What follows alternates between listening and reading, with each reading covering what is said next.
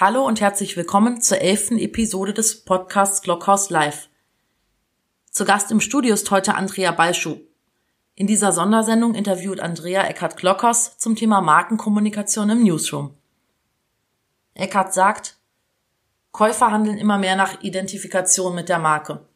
Der Newsroom tritt hier als Berater auf. Shape your brand, don't fake your brand.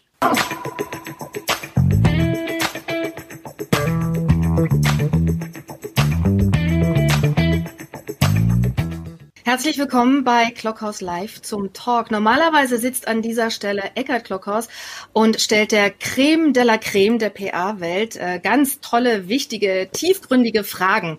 Aber in der elften Ausgabe von Clockhouse Live hat sich die Redaktion gedacht, wir drehen den Spieß doch einfach mal um und lassen Eckart selbst antworten und holen uns die Ballschuh rein in die Sendung, damit sie die Fragen stellt. Und ich habe mich total darüber gefreut, denn ich durfte ja 13 Jahre lang volle Kanne moderieren im ZDF und äh, ich vermisse so ein bisschen mh, hm, diese Gespräche in der Sendung, wo wir auch normalerweise frühstücken. Und das hat jetzt hier ein bisschen was von Volle Kanne. Und Eckart Klockhaus ist jetzt mein prominenter Gast. Und dabei geht es auch nicht nur um Business, schon auch, aber es geht immer auch um den Menschen. Und viele hier bei LinkedIn kennen ja Eckhard Klockhaus als den Experten, den Newsroom-Experten. Aber er ist auch ein Visionär. Und was macht diesen Menschen zum Visionär? Für welche Werte steht Eckhard Klockhaus? Das lässt er zwar immer wieder auch in seinen Videos und in seinen Postings durchsickern. Wir wissen alle, er ist ein sehr spezieller Mensch. Aber wie viel steckt dahinter von dem, was wir gar nicht ahnen. Und das möchte ich heute knacken. Insofern herzlich willkommen, lieber Eckert, in deiner eigenen Sendung. Hallo Andrea, es ist komisch, in meiner eigenen Sendung als Gast anmoderiert zu werden. Den Dank gebe ich natürlich erstmal zurück. Ich finde das total toll, dass du zugestimmt hast. Ähm, und ich muss zugeben, ich bin ein bisschen nervös. Ja, das kann ich mir vorstellen. Ich kenne das. Ich mag den Rollentausch auch nicht. Ich bin lieber in der Situation, in der ich jetzt bin und stelle Fragen, weil dann weiß ich, was auf mich zukommt. dann habe ich alles im Griff. Und wenn mir Fragen gestellt werden, weiß ich nicht, was kommen da für Fragen. Und äh, du darfst auch wirklich sehr gespannt sein. Ich habe einige Überraschungen für dich parat. Okay. Es kennen dich, es kennen dich ja alle als den Experten für Unternehmenskommunikation. Wir wissen, du hast schon mehreren Dutzend Unternehmen äh, dabei unterstützt, die Kommunikationsabteilung zu digitalisieren. Du hast mehreren Unternehmen auch ein Newsroom eingerichtet und du bezeichnest dich ja selber auch als Newsroom-Nerd. Genau. Diejenigen, die damit noch nicht so viel anfangen können. Was ist ein Newsroom-Nerd? Ein, ja, ein Newsroom-Nerd ist derjenige, der nach den Machbarkeiten sucht und sich nicht nach Lasten, Heften und Anforderungen und Traditionen leiten lässt. Das heißt, im Grunde ist das die geschäftliche Bezeichnung für, ich bin ein geschäftliches Spielkind und ich suche nach tollen Technologien, Machbarkeiten und im Idealfall schaffe ich damit sogar Menschen zu motivieren und Effektivität zu steigern. Also, dass du Menschen motivieren kannst, äh, das habe ich selber ja auch erfahren äh, bei LinkedIn. Ich habe selber von dir bei LinkedIn, obwohl wir uns gar nicht persönlich kennen, schon so, so viel lernen können. Und Unternehmen lernen ja von dir sehr viel in Sachen Unternehmenskommunikation. Das ist ja so ein wichtiger Bestandteil bei vielen Unternehmen. Und vielen Unternehmen ist das aber auch noch gar nicht klar. Und die denken so, ja, Newsroom, okay, der Klockhaus erzählt uns immer wieder, wir brauchen einen Newsroom. Aber wofür brauchen wir denn überhaupt einen Newsroom? Was ist denn der Nutzen eines Newsrooms für uns? Mhm ähm, gebe ich am liebsten zwei Antworten. Ich fange mal mit der taktischen oder der operativen Antwort an. Ähm, die Unternehmenskommunikatoren sind in den letzten Jahren in ganz viele Silos gewachsen. Wir haben die klassischen Pressesprecher, wir haben Marketing, wir haben Social Media Managerinnen und Manager. Das heißt, wir haben ganz viele einzelne Silos im Unternehmen und wir stellen fest, dass eine homogene Außendarstellung immer mehr zum, zum, zum kritischen Faktor wird. Und da ist der Newsroom einfach die Schaltzentrale, wo intern die Arbeit transparenter wird, wo man, der Begriff Newsroom kommt ja, wie du weißt, aus dem Journalistischen, wo man auch mhm. hergeht und sagt, wir lernen, dass das Themensetting eben nicht nur über eine traditionelle Kampagnenplanung, sondern auch als Reflexion auf Interessen und Stimmung vom Markt. Das ist die taktische Antwort. Die strategische Antwort ist, dass ich der festen Überzeugung bin, dass die die Wahrnehmung der Marke von Unternehmen ähm, zunehmend zum wichtigsten Wettbewerbsfaktor wird. Ja, während wir in der Vergangenheit auch gerade in Deutschland geguckt haben, dass so Begriffe wie Tradition und Qualität und so weiter die, die wichtigsten Erfolgsfaktoren waren, nehmen wir jetzt wahr, dass Käufer, und das Interessante, das gilt gleichermaßen für B2B als auch für B2C, immer mehr auch nach Identifikation mit der Marke handeln. Und das ist das, was mich motiviert. Also wie schaffen wir mit einem Newsroom nicht nur effizienter zu arbeiten, zu dem den Status quo zu berichten, sondern wie schaffen wir als Newsroom wirklich der wichtigste Berater im eigenen Unternehmen zu werden. Ich habe so eine amerikanische Folie, da steht drauf, Shape your brand, don't fake your brand. Und das ist so das, was, was mich auch motiviert. Das heißt, wenn man es äh, runterbricht, was ist der konkrete Nutzen für ein Unternehmen, wenn Sie ein Newsroom einrichten? Ähm, mhm, der Begriff ist ganz einfach, den hat nur irgendein nicht zu Ende denkender Mensch mal falsch übersetzt. Der ist Public Relation. Das ist der Grund und der Sinn. Und der Begriff ist wunderschön. Irgendein Freak hat den mal in Öffentlichkeitsarbeit übersetzt. Fürchterliches Wort. Aber Beziehung zur Öffentlichkeit, das ist das, was uns vorantreibt und was ein Wettbewerbsfaktor zunimmt, wo sich auch viele CEOs momentan noch sehr schwer mit tun. Und dieses Beziehungsmanagement zu verstehen als Kommunikationsaufgabe, das heißt, aus Publikation wird Dialog, das ist der Sinn und der Zweck und das Ziel von Newsroom. Und viele denken möglicherweise, oh, es ist alles total kompliziert, habe ich ja gar keine Lust drauf, ist bestimmt teuer, unkompliziert, nimmt viel Zeit, in mhm. Anspruch braucht ganz, ganz viele Menschen, machen wir nicht. Wie kannst du diese Steine im Kopf aus dem Weg räumen? Mhm. Indem man den Newsroom wie so eine große Sammlung an Best Practices versteht. Und da empfehle ich jedem Unternehmen, sucht euch aus diesem großen Buch der Sammlung der Empfehlungen die Dinge raus, die für euch bezahlbar sind, relevant sind, schnell umsetzbar sind. Ich glaube nicht an diese, es gibt viele Newsroom-Menschen, die behaupten, der Newsroom-Projekt dauert zwei Jahre.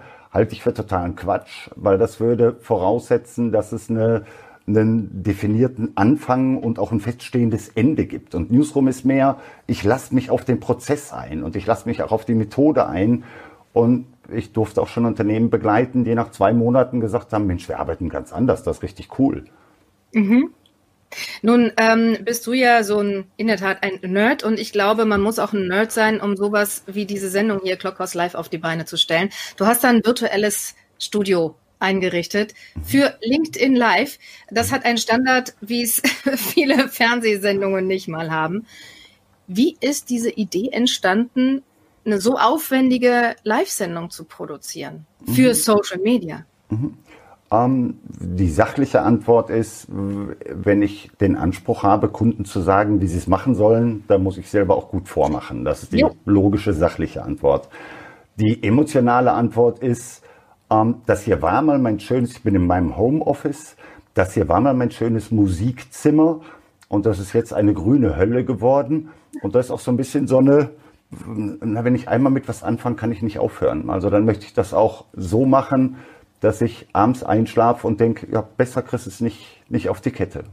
Aber was war genau der Auslöser dafür? Der inhaltliche Auslöser für Clockhouse Live ist wirklich herzugehen und die, den, die Idee des Newsrooms, die Dringlichkeit der Markenkommunikation zu kommunizieren. Also dahinter ist wirklich die, die, wie du weißt, ich mag diese ganzen Begriffe Personal Branding nicht, weil sie meistens nur in, in Lautstärke von Schreihälsen ähm, enden aber herzugehen und zu informieren, im Idealfall meine Erfahrung teilen zu dürfen.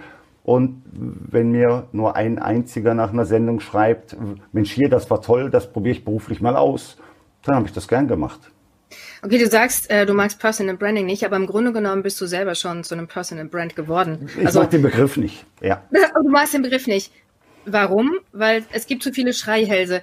Aber das mhm. musst du uns noch mal ein bisschen genauer definieren, weil es springt einem, es springt einem ja überall an und es wird einem ja auch gerade bei LinkedIn immer wieder um die Ohren gehauen, wie wichtig Personal Branding ist. Es mhm. geht ja scheinbar gar nicht ohne. Mhm. Lass mal von meiner Aversion von dem Begriff kurz, kurz weg. Ich halte die, die Fragestellung, eine Person ähm, zu definieren, wofür steht sie, welche Kompetenzen hat sie, gerne auch welche Macken hat sie, also auch Meinung und Haltung in die Kommunikation einbeziehen, für ganz wichtig. Also zum einen ist das für mich eine, eine persönliche Triebfeder. Ich bin vielleicht ein recht extrovertierter Mensch. Zum anderen glaube ich aber auch, dass es ein, ein wichtige, eine wichtige Karriereentscheidung, die man treffen muss. Und in dem Umfeld möchte ich auch mit, mit meiner Sendung dafür sorgen, dass es eine Verlässlichkeit und eine Verbindlichkeit in meiner Sendung gibt. Aber ich muss keine zehn Posts pro Tag schicken, die ich mir irgendwo anders abgeguckt habe. Und ich glaube, die Frequenz der Botschaften ist nicht entscheidend, sondern eine verlässliche Qualität. Und da, daran möchte ich mich auch messen lassen. Mhm. Und das ist so das, warum ich glaube, der Begriff Personal Branding ist von vielen Leuten einfach nur mit Menge verbunden. Egal, ob die ihre Follower zählen oder ob die die Anzahl ihrer Posts zählen. Und das möchte ich nicht. Du hast ja wirklich schon die Creme de la Creme in deiner Sendung gehabt, obwohl es bisher erst mhm. zehn Ausgaben gab. Thomas Mikeleit war da, Caroline Mohr, Christoph Käse und äh, auch einige andere. Worum geht's dir konkret mit der Sendung? Also was ist dein Warum für Clockhouse Live? Mhm. Ähm, meine Motivation teilen. Meine Motivation teilen, wie wichtig ist Unternehmenskommunikation. Also ich habe ich hab das, das Gefühl, dass Kommunikationswert sowohl im wirtschaftlichen Kontext als auch im gesellschaftlichen Kontext noch nie so bedeutsam war wie jetzt. Ähm, möchte jetzt nicht direkt mit Donald Trump anfangen, aber das ist für mich so das immer das Paradebeispiel, wo man hergeht und sagt, wohin, in welche schlimmen Situationen kann uns schlechte Kommunikation führen, wenn viele Menschen still sind. Und das ist so auch das, was mich motiviert. Ähm, ich mische mich gerne ein. Und wenn Unternehmen auch so denken, ich mische mich gerne ein, natürlich unter den Anforderungen der wirtschaftlichen, ähm, der wirtschaftlichen Ziele und Aufgaben, da möchte ich motivieren. Das ist so der, das ist mein persönliches Purpose, sagt man, glaube ich, mhm. nur auf Deutsch für Clockhouse Live. So, Clockhouse Live ist eine Sendung, die äh, bei Social Media läuft. Wie viel Raum nimmt denn Social Media in deinem Leben ein? ähm. Wie viel Zeit verbringst du mhm. bei Social Media? Viel. Also wenn ich hergehe, ich kann das schwer beantworten, was ist wirklich Social Media Zeit? Weil für mich ist auch ganz viel Nachrichtenkonsum findet über viele verschiedene Plattformen statt. Also wenn ich dem Westdeutschen Rundfunk auf äh, in sozialen Netzen folge, dann ist die Frage, ist das jetzt Nachrichtenbeschaffung oder ist das wirklich Social Media? Ähm, insofern. Ich möchte dann unterwegs sein bei LinkedIn. Ich weiß ja nicht, ob du auch noch andere Social Media Plattformen nutzt. Dem anderen meistens als Konsument. Mhm. Ähm, auf LinkedIn bin ich aktiv, also so, dass ich mich wirklich darauf konzentriere, Größenordnung, eine Dreiviertelstunde am Tag. Plus Nur. meine LinkedIn Live-Sendung, die natürlich jetzt ja, mehr, mehr Zeit auch in der Sendungsvorbereitung fordert. Aber Dreiviertelstunde am Tag. Für wie wichtig ähm, empfindest du ist, dass Unternehmen auf den Social-Media-Plattformen unterwegs sind und welche Plattform ist deiner Meinung nach für Unternehmen die richtige? Mhm. Ähm, ich halte es für zwingend erforderlich, dass Unternehmensleitungen und Unternehmenskommunikatoren auf allen Plattformen unterwegs sind, wo ihre Kunden und oder Kunden, Kundinnen und ihre Mitarbeiterinnen und Mitarbeiter unterwegs sind. Ich kann nicht hergehen und sagen, ich bin personalverantwortlich für mein Team und die sind auf Social Media, wo ja die Grenzen zwischen wo ist Beruf, wo ist Privatleben äh, verschmelzen und, und, und ich bin ja nicht dabei. Also von daher glaube ich, wenn ich heute im Bereich, wenn ich Produkte verkaufe in, in, an Jugendliche, dann muss ich auf TikTok sein.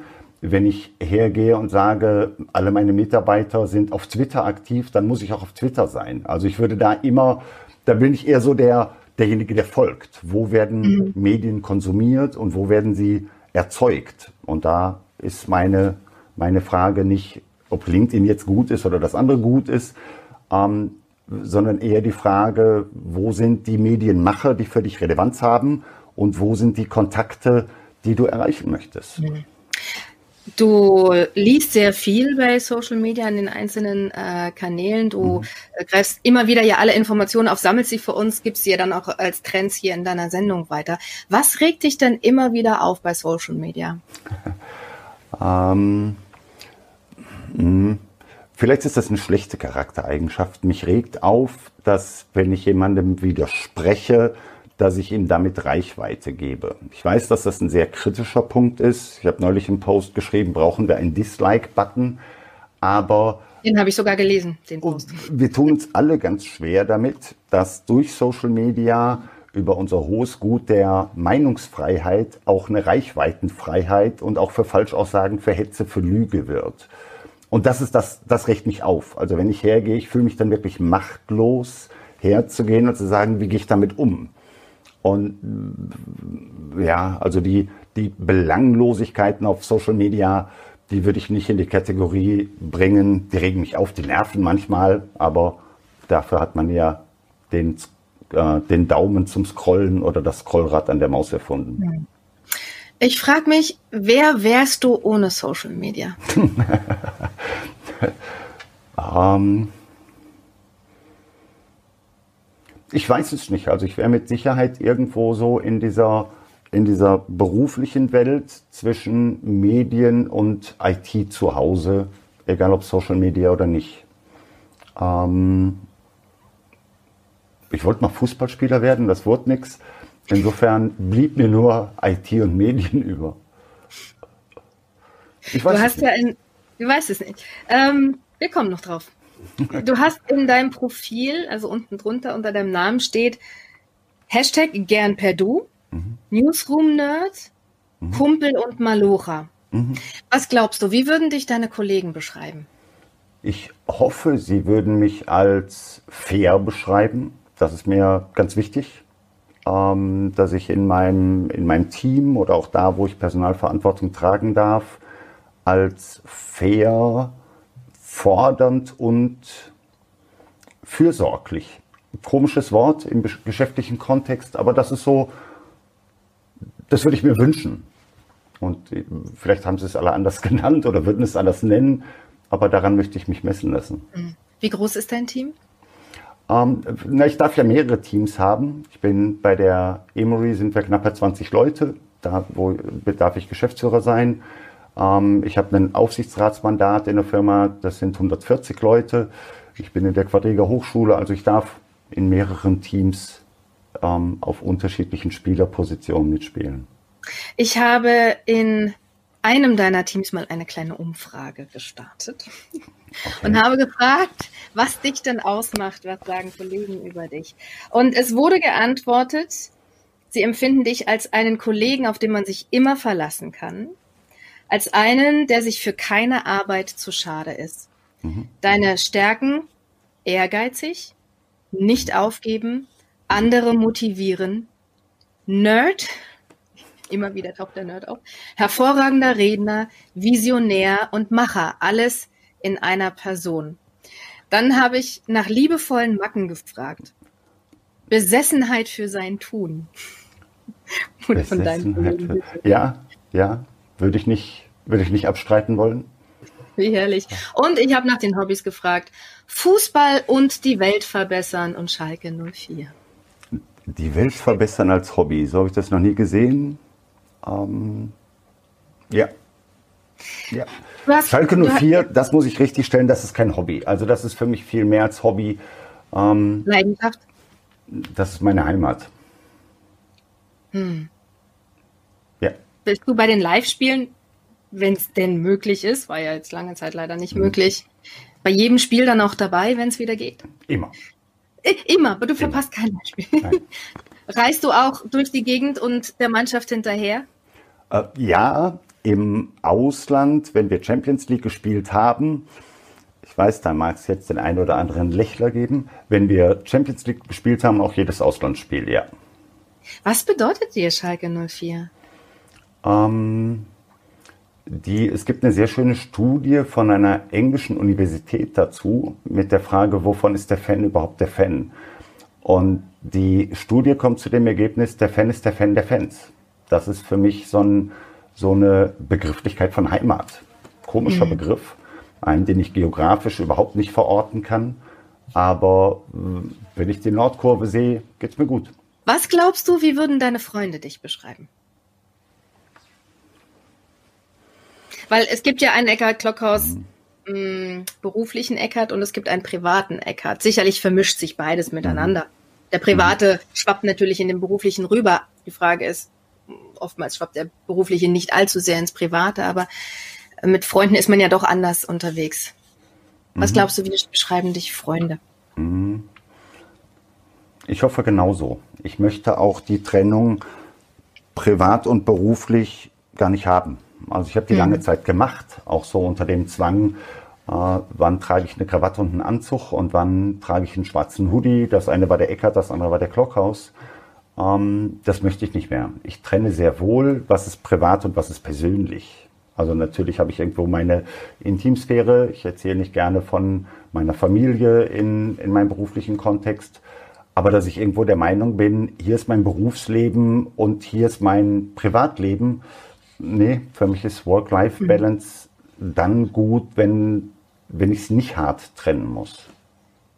Ich habe auch bei LinkedIn eine kleine Umfrage gestartet. Okay.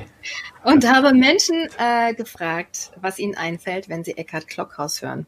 Was denkst ja. du, wenn du den Namen Eckhard Klockhaus hörst? Ich habe folgende Antworten bekommen. Ja. Klare Kante, okay. großes Herz, okay. untergäriges Bier, Schalke 04 und Gelsenkirchen, klare Ansage, kein Drumherum und zu Potte kommen. Ich finde, das sind Komplimente. Ehrt mich sehr, ja. Bin begeistert. Kann man annehmen, ne? Bin begeistert. Ich habe gefragt nach dem ersten Eindruck. Wie war dein erster Eindruck von Eckhard Klockhaus?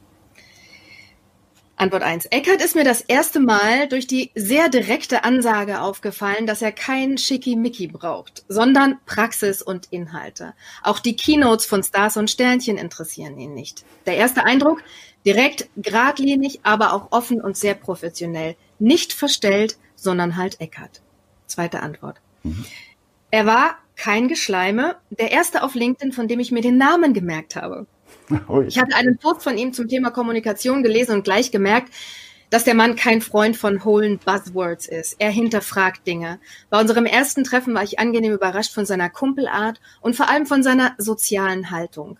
Er ist deutlich nahbarer, als er auf Social Media wirkt. Oh, wirklich auf Social Media nicht nahbar?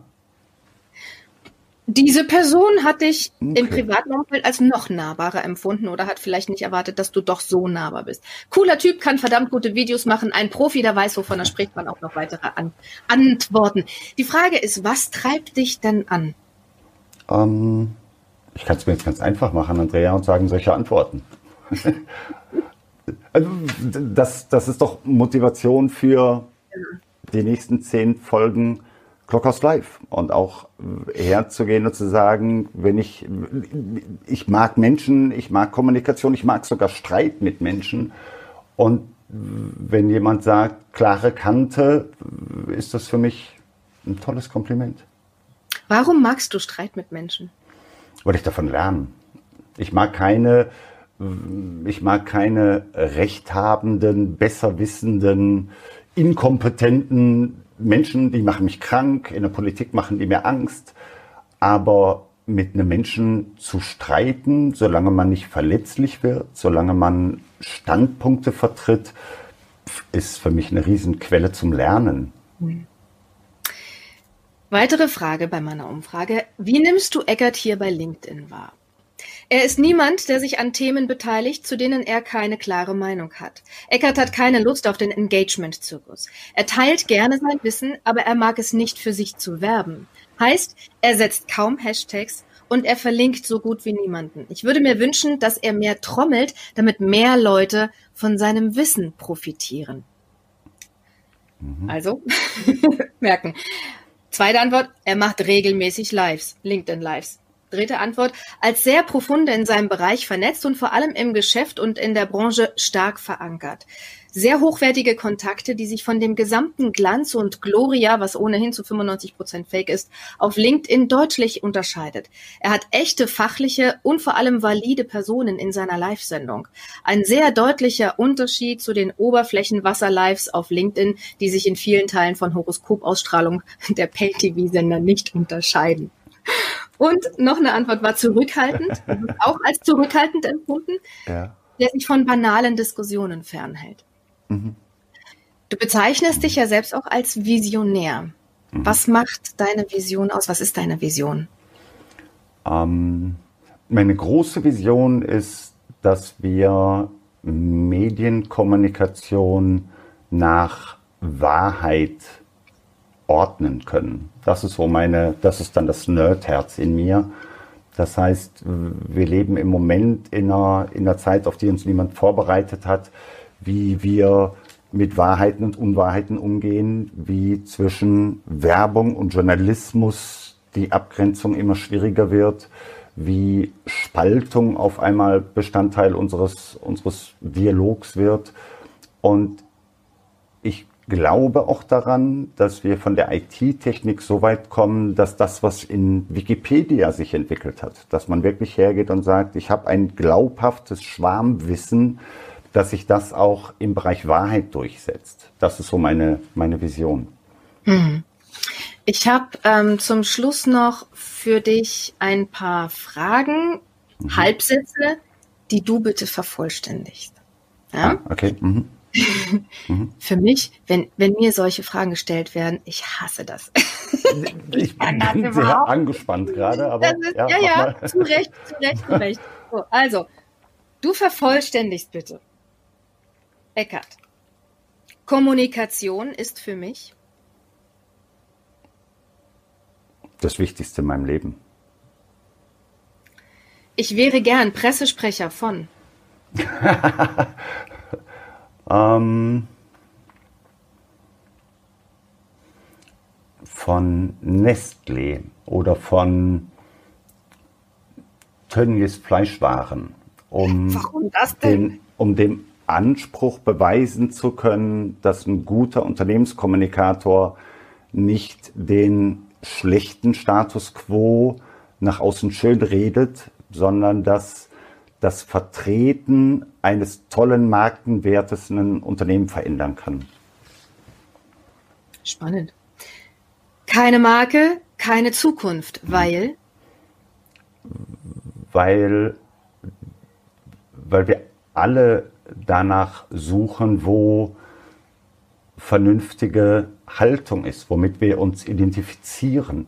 Apple hat es uns seit, seit 30 Jahren vorgemacht, wie wichtig Markenidentifikation für wirtschaftlichen Erfolg ist. Und das setzt sich in immer mehr Branchen durch.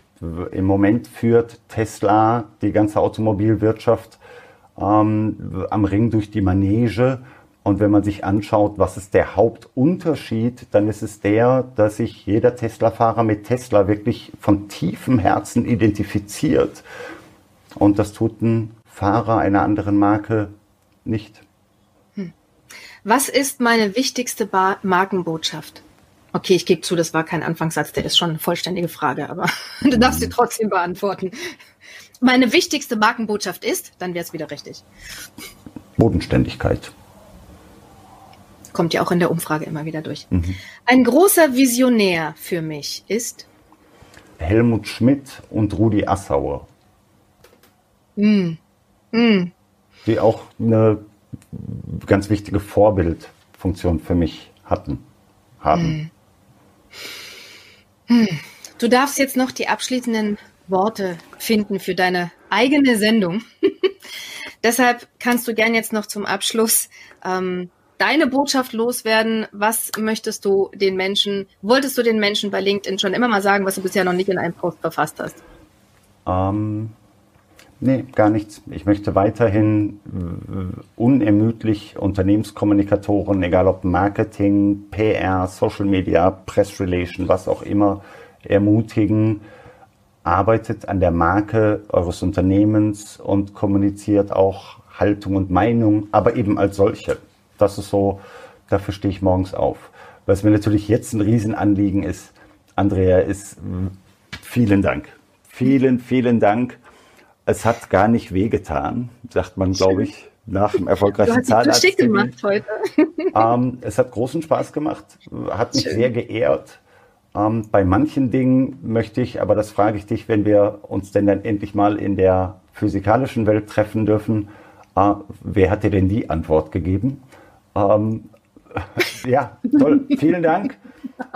Werde ich nicht verraten. Sehr Kannst du es dir noch nicht bei dem einen oder anderen denken? Bei manchen kann ich es mir denken. Ja. ja. Ja, bei manchen kann ich es mir denken. Aber es war schön mit dir, Eckert. Ganz auf meiner Seite. Gedacht, dass ich das jemals sage. Es war schön mit dir, Eckert. Ich freue mich auf deine äh, nächste Clockhouse Live-Sendung nächsten Freitag. Oder gehst du in die Sommerpause? Nein, ich mache keine Sommerpause, aber wir ändern zum Sommer das Programm. Ab nächste Woche senden wir um 16.30 Uhr, also gleiche Uhrzeit, aber am Donnerstag. Oh, warum denn das?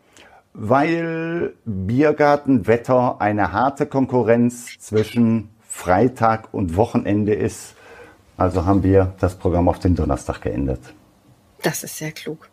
Und dann gibt es einen Feldhins bei dir, wenn du in den Biergarten gehst? Um, ähm, den gibt es wirklich immer direkt nach Clockhouse Live. Wir haben so eine interne Nachbesprechung mit dem Redaktionsteam direkt im Anschluss. Und das ist mein Felddienst. Dann genieß jetzt dein Feld ins, ins Wochenende. Erhol dich gut beim Spaziergang mit dem Hund und beim Lautmusik hören. Dankeschön. Danke sehr. Danke dir. Tschüss. Tschüss. Thank.